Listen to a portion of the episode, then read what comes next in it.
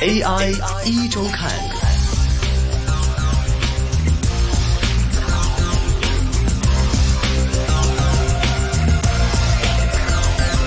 好的，又到了每周五下午的人工智能 AI 的环节。那么今天下午我们是继续有粤港澳机器人产业联盟总干事 Debra 做客在直播间，和我们一起聊聊相关的话题。下午好，Debra。Hello，大家好，我是 Debra。那 Debra 今天给我们准备了什么样的话题来跟大家一起来分享呢？那像我们买完衣服啊，女孩子嘛，都会很喜欢去拍拍，用我们的手机去拍一个照。嗯，可是呢，现在几乎呢，呃，我们日常生活看到什么好玩的、可爱的、漂亮的，嗯都会拿手机去拍一个。哎，没错，然后我们又会有呃这个交友平台啊是，IG 啊，Facebook 啊，都都喜欢去 呃发一些啊、stories 啊，嗯然后去跟我们的朋友分享啊，然后要要一些 like 啊，那几乎上呃每分每秒都会用我们的手机。嗯，这就让我们的手机储存空间呢出现了非常非常大的问题。哎呀，说到这里啊，真的是有切身体会。我记得以前最开始用手机的时候呢，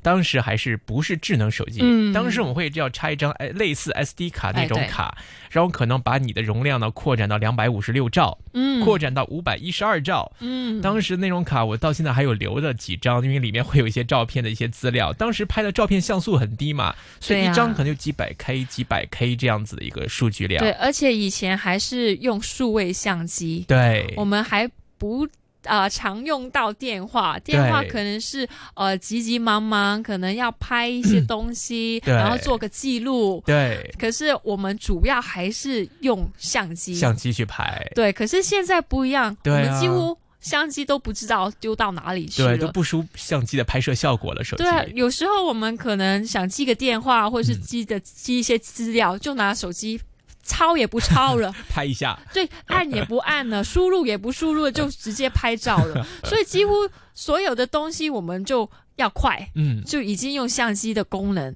就很少再会呃用我们的手跟笔去写。嗯，然后几乎所有呃我们日常生活可以拿电话来记录的，都用电话了。嗯，那根据呢软体公司呢 Domo 的报告呢，二零一八年呢，我们每分钟在 Google 进行呢就有三百八十三万次的搜寻，在 YouTube 观看呢四百三十三万段影片，嗯，发送一亿五千九百多万封的电子邮件。哇，四十七万三百三千条 Twitter，还有四万九千张的 IG 照片，说的是每一分钟对进行的。每一分钟，那我们想想，一天有多少分钟？一个小时六十分钟，我们就把这些东西乘以个六十，就已经是夸张到不得了。原来我在想，这个地球上总共才六十亿人，他一分钟就发掉一亿六千万封电子邮件。那差不多，叫你乘以六十的话，基本上就是平均有人就是一分钟、两分钟就会发一封邮件了，这种感太觉。夸张，太夸张！而且呢，在国内呢，每天在微信发出的信息呢，就超过四百五十亿条。天哪！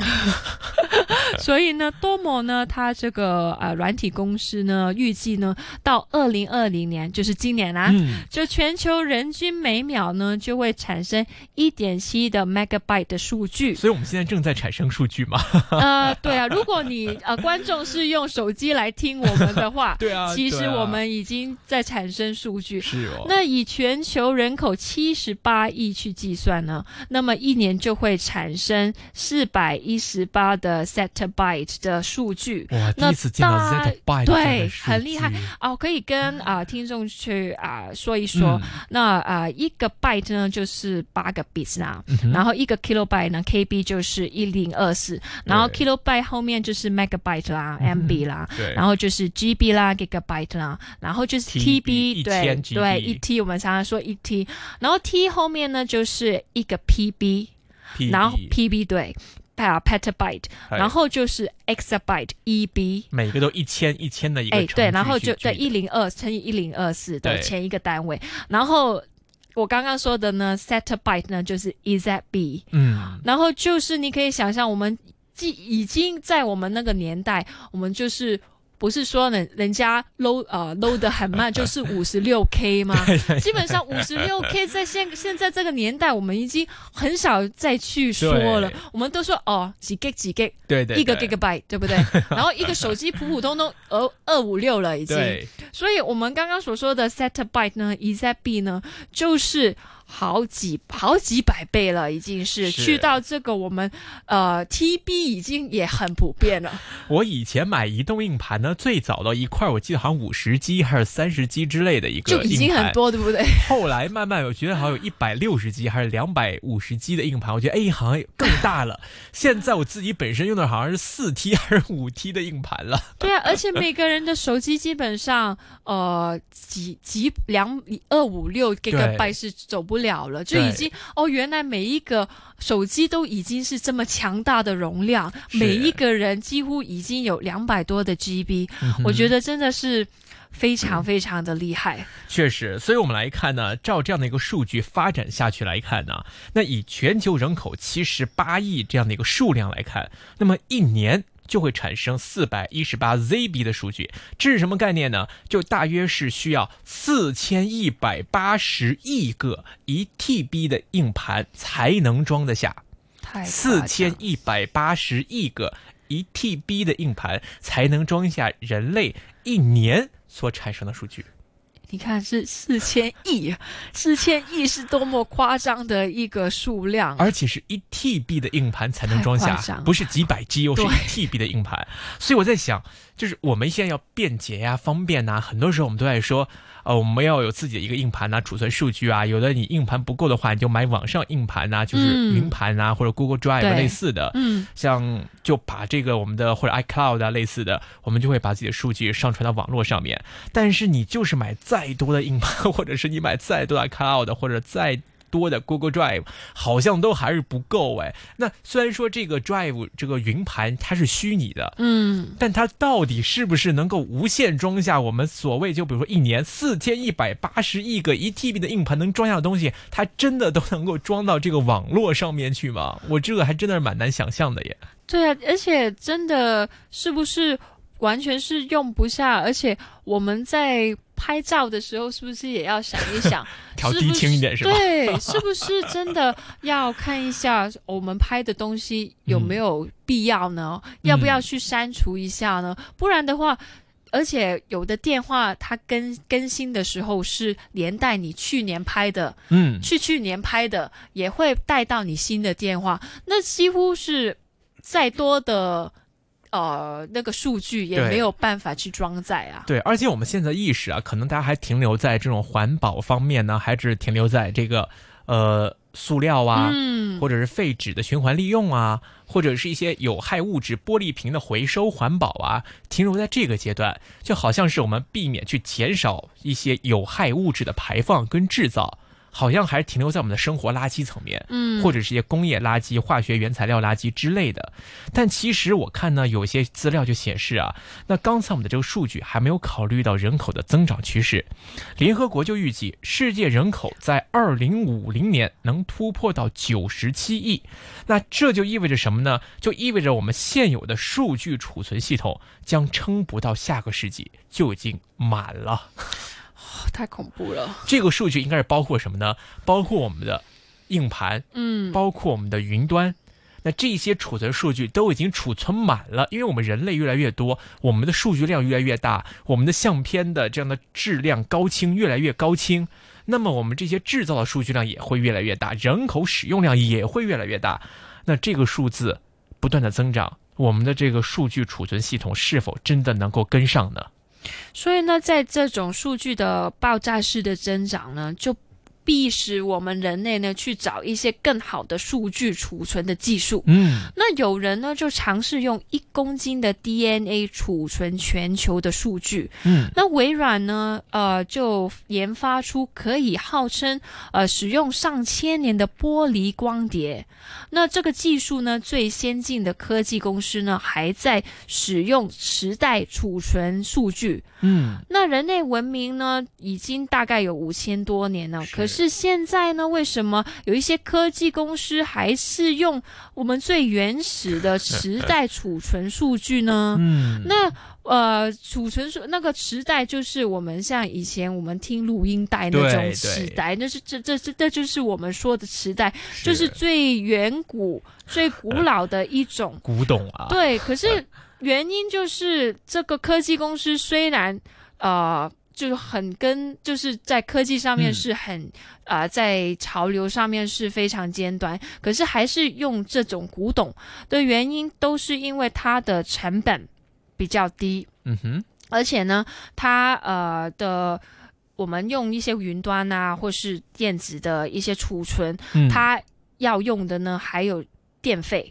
对。就不只是呃在这个呃价格上面是呃这个这个储存的东西上面是比较贵，而且呢用电量啦，还有它的呃保安也是有一定的差别，因为用磁带呢，它可以离线去嗯。储存。对对，那就不用受到可能你云端是直接用 WiFi 网络啊，然后可能中间有机会就是虽然我们说呃云端保安其实也很安全，但嗯。可是漏洞还是难免的。因为它这个控制权不在我们手上，嗯。因为我们相当于是租借也好，或者是买也好，是买了别人的一个平台，这个平台不是属于你的，你不是管理方。但是如果说我们像硬件的，磁带呀、光碟呀，那这个是一个硬件，是我们自己 keep 住的，对，那是没有人可以控制到的。那么这个虽然说我们是说有形跟无形吧，那不管怎么说，但是我们从实际的控制权来说，是我们可以掌握到它的命运的。但是我们放在云端的这个资料，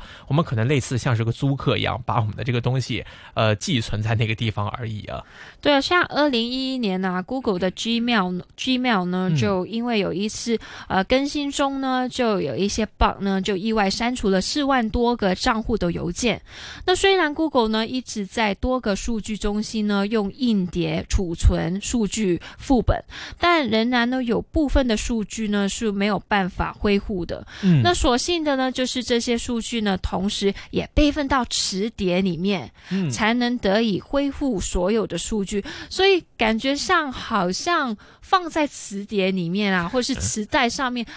更有保障，或是更安全。哎，确实是因为这个东西。是可以，我们确实掌握在自己手里的嘛，是一个类似于硬件跟软件的话，好像人们普遍还是更相信硬件会多一点啊。对啊，而且磁带呢也比硬件呢比较耐用。嗯那一般硬碟的寿命呢不超过十年，就是说每隔几年呢，你就要把。呃，资料呢从旧的硬盘里面复制到一个新的硬碟中，嗯，那海量的数据呢，自啊、呃复制呢也非常的耗时，因为你呃 copy 啊也是要时间对去对。呃过这个呃资料嘛，而且呢还很容易，因为你过的当过程之中。也会有有机会是丢失一些数对对据嘛，对可是磁带呢就可以保存数十年，这也是为什么呃很多科技公司虽然他们可能本身呃就是生产嗯。啊、iCloud 啊，或者是一些云端的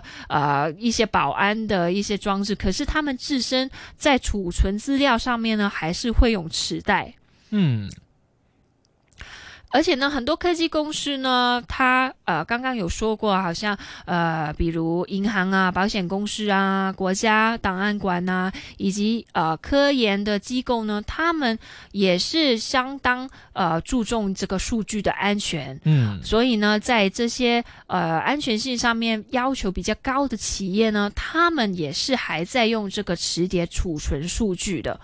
而且时代呢，并不是因为呃。安全跟成本而牺牲它的效率哦，它的时代呢，其实呃呃的技术的发展呢，已经超出很多人的想象，所以并没有我们想象的呃这么落后。嗯，其实呃，像啊、呃，它有不断的进步的话，我们已经以前用的录音带，对，其实它 呃是可以保存的最完整，嗯而且呃读取的也没有我们想象中用这么多的时间。对，因为它其实呢，我们看这个云盘呢，或者是这种网络硬盘的这样的一个发展呢，嗯其实我觉得它跟一个技术的发展也是息息相关的，就是我们的网络速度的发展。嗯因为呢，以前比如说我们的这个文件传输的速度，因为网络的限制，每秒可能只有五十多 K，每秒到后面只有一 MB、两 MB，然后到后面可能哎，我们一秒能传几百兆的东西，再到五 G，我们可能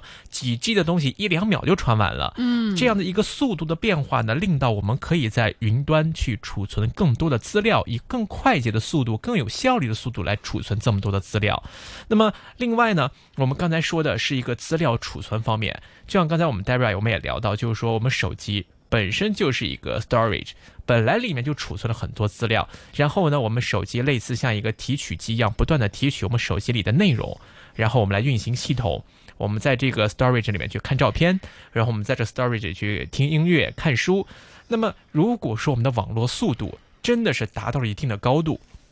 我们每小时的读取速度可以到一 G 了，我们的每小时读取速度甚至将到十 G 了，那么我们将来的手机里的 storage 是否还有意义呢？嗯。我们可能只需要装一个单单纯的一个 loading 的一个 system，嗯。我去专门 loading 你在云端的内容，通过这样的一个数据连接，直接把你云端的 content 直接 display 在你的手机上面。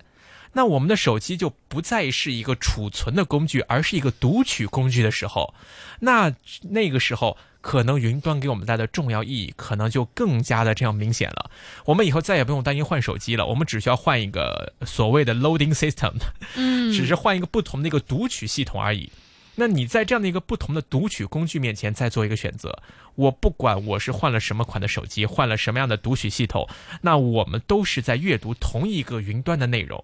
很多人换手机最烦的就是我的数据要转来转去的，对对。我怎么把我之前的照片过过来，之前的那个通讯录、联络人给移动过来，这个是最麻烦的。那如果说将来我们的真的云端速度啊是可以发展到 类似我们的一个手机读取速度的话，因为我们手机其实它也是要读取我们的里面那个硬盘的内容嘛。嗯我们划一个手机呀、每看到一张图片，它都是储存在我们手机里面，因为它的这样的一个读取速度非常快，我们感觉不出来而已。嗯如果说将来的网络发展速度到了一个飞速的阶段，我们可以直接像那个运行系统一样读取电脑里的硬盘内容一样来读取云盘内容的时候，哇，那个时候可能的手机发展可能又是别样别的别样的一番景象哦。对，那时候可能我们就不会再注重我们手机的容量，可能只追求 那个屏幕显对示，对，有那个画质啊，哎，或者是它的音响啊、哎效果啊，或者是它有多薄。对对我们追求的可能是折叠以后那个完整性，而且那个容量我们就不再考不虑 care 了，对，反正我都是在云端的容量，你读取哪一部机器、哪一部那个 loading system 都是读取到我云端的内容嘛。那时候就都一样了，就大家可能可能不知道将来的一个手机发展商方面会不会是越来越多做云端的系统涌出来来做他们的云端系统的这样的 loading system 呢？还是说我们越来越多的屏幕发展商、面板公司他们开始做起这样一个工作？那么运行这些手机系统的、啊、来做这些这个存储器的硬碟公司会不会渐渐的淡出我们的历史舞台啊？这个可能都是未知之数啊。就像我们现在每个手机有那个电信箱，可能以后每个手机就有一个云端箱。就 mailbox 之对类的嘛，对对对，所以这个可能就会是在将来我们可能会看到，在我们的手机生活发展当中，伴随着云端跟网络速度的双重发展，可能会出现在我们的面前。所以可能将来如果有一天，我们现在还觉得一个磁带会是一个古董，说不定将来移动硬盘。就已经成为了一个古董，说不定我们这种是连带着那种硬盘的 storage 的手机也会成为古董。将来我们再拿出来手机，可能只是一块屏幕、一块显示面板、一个读取器而已。说不定将来我们的社社会的这个科技生活就会是这样发展的。好的，时间关系呢，我们今天就先跟 Debra 聊到这里，感谢 Debra 给我们带来分享。那我们下期节目时间再会，拜拜。拜拜。AI 一周看。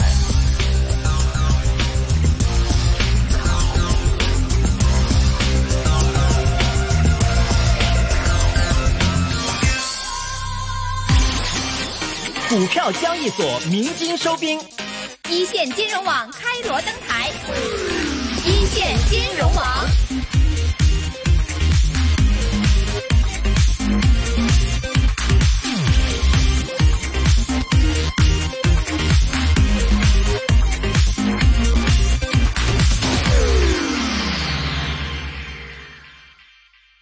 好了，时间呢接近到了下午的五点钟啊。那刚刚的话呢，通过这个人工智能相关的环节的话呢，我们对于人工智能的一个发展的话呢，又有了一个更清晰的认识了。那我们呢，同样，在啊这个每个星期五的应该啊，这个刘玉龙呢都会带来关于人工智能方面的一个相关的分析，以及就香港人工智能产业方面的一个发展的话呢，会啊请到嘉宾呢，对这样的一个人工智能云计算，包括人工智能在各行各业的一个运用呢，都会做一个。更深层次的这样的一个分析了。那在这个时候的话呢，要提醒各位听众啊，我们一线新春 Party 呢，也将会在明天的下午呢，在香港电台呢举办。那各位啊，拿到票的朋友呢，如果这个时候你正收听我们的节目，要提醒一下各位拿到票的各位啊，这个观众朋友的话呢，要在啊这个一点，应该是明天下午一点十五分的时候呢，我们就会恭候大家。希望大家呢，可以在一点十五分的时候呢，来到我们的香港电台啊，我们的广播大厦这边啊，广播到。三三十号这里，那我们呢会有工作人员呢，请大家呢在一点半的时候的话呢，会准时放大家呢进入到我们的场地啊。